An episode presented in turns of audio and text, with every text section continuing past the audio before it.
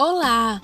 Hoje eu vou falar aqui um pouco sobre os fungos e citar uma das doenças causadas por fungos.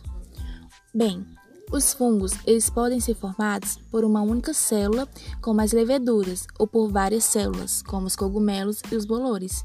Os fungos eles estão em todos os lugares, principalmente no ar.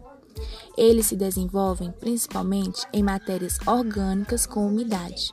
Na maioria das vezes são vilões, mas também são muito importantes, pois alguns fungos são utilizados na alimentação e também na produção de remédios, como por exemplo os antibióticos.